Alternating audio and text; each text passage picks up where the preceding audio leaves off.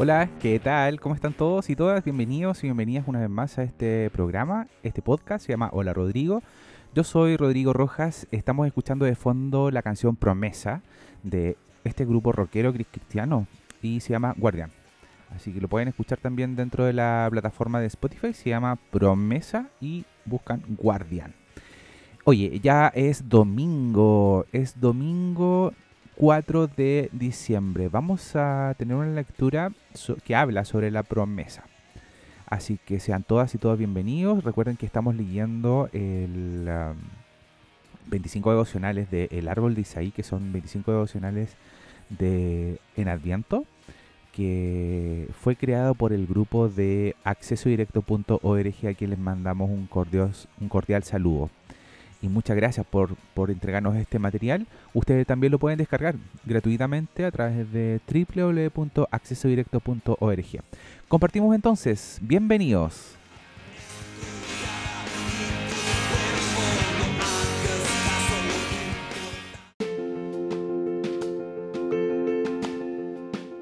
Ok, estamos entonces compartiendo un domingo, domingo 4 de diciembre. Lleva por título la lectura del día de hoy una gran promesa. ¿Cuál es el símbolo? Es una carpa con muchas estrellas en el cielo. Dice así, después de que Dios rescató a Noé y a su familia, las personas que nacieron siguieron haciendo lo malo. Pero a pesar de esto, Dios no detuvo su plan. Él escogió de entre todos a un hombre llamado Abraham, a quien le hizo una inmensa promesa. ¿Qué fue? Dios le prometió a Abraham que le daría muchos descendientes, tantos descendientes como las estrellas en el cielo. Ellos vivirían en una hermosa tierra donde Él sería su Dios y ellos su pueblo, a través del cual todas las naciones serían bendecidas. Sí, el plan de Dios de rescatar y bendecir a su mundo rebelde seguía en pie. Abraham creyó en esta promesa, pero él y sus descendientes vieron solo una parte de esa promesa cumplida. No obstante, la historia nos cuenta más adelante que un día Dios enviaría a su Hijo Jesús, a través del cual todas las bendiciones de esta promesa sí se cumplirían en aquellos que confiaran en Él. Tengo para ti ahora cinco preguntas. 1. ¿Había algo especial en Abraham para que Dios lo cogiera y le regalara su promesa? 2. ¿Qué le prometió Dios a Abraham? 3.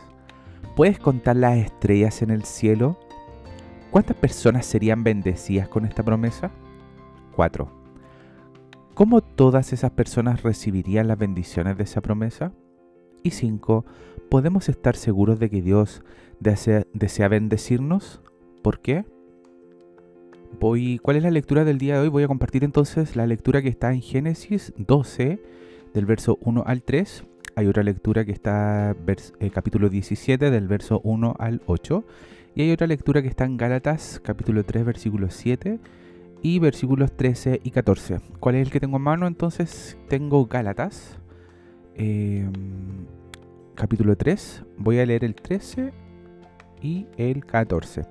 Dice así, Cristo nos rescató de la maldición de la ley al hacerse maldición por nosotros, pues está escrito maldito todo el que es colgado de un madero. Así sucedió para que por medio de Cristo Jesús la bendición prometida a Abraham llegara a las naciones y, porque la, y para que por la fe recibiéramos el Espíritu según la promesa. Eh, tengo también acá una descripción que encontré en la web sobre promesa. Dice, promesa es la, la, expresión de la voluntad de hacer algo por alguien o de cumplir con un cierto sacrificio en caso de conseguir algún logro. Puede entenderse la promesa como un acuerdo entre dos partes a través del cual una de ellas se compromete a realizar algo ante el cumplimiento de una condición o el vencimiento de un plazo. Por ejemplo, te doy mi promesa si consigo este empleo. El año que viene nos iremos de vacaciones al Caribe. Otro ejemplo, Juan me dio su promesa de dejar de fumar antes de mi cumpleaños. Otro ejemplo, la promesa del niño fue creída por su madre. en el latín es donde se encuentra el origen etimológico del término promesa que ahora nos ocupa, y es que emana más exactamente de la promesa de la palabra promisus, promisus, que está conformada por dos partes diferenciadas. El prefijo pro, que es equivalente a antes, y misus, que es el participio del verbo mitere, que puede traducirse como arrojar.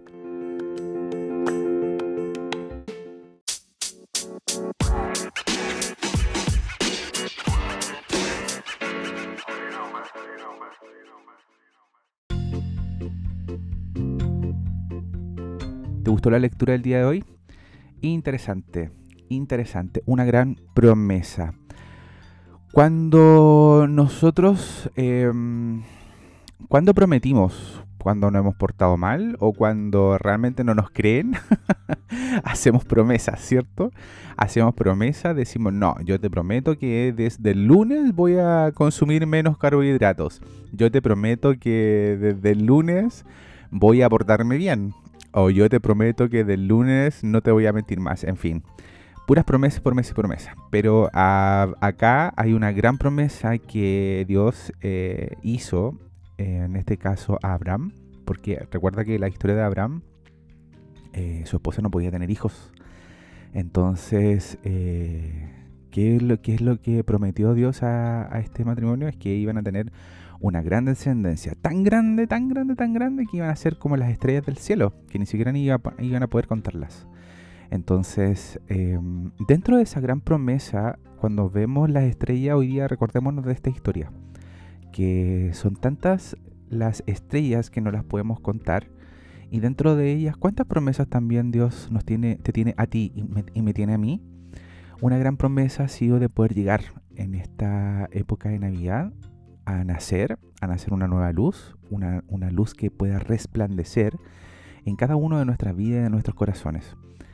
Esa promesa es de que viene consigo, el nacimiento de Cristo viene consigo el amor, viene consigo la esperanza. Qué importante poder recuperar este, esta reflexión y este pensamiento. Recíbelo, te invito a recibirlo. Te invito a recibirlo, a poder creer. Se trata, no, se, no se trata de caer en una religiosidad, sino que se trata netamente de poder eh, tener una experiencia, una experiencia de fe. Nos estamos entonces encontrando mañana lunes. Em, disfruta, disfruta tu domingo, lo que queda de este domingo. Em, y nos estamos entonces escuchando el día de mañana. Un abrazo a todos y todas. Chao, chao.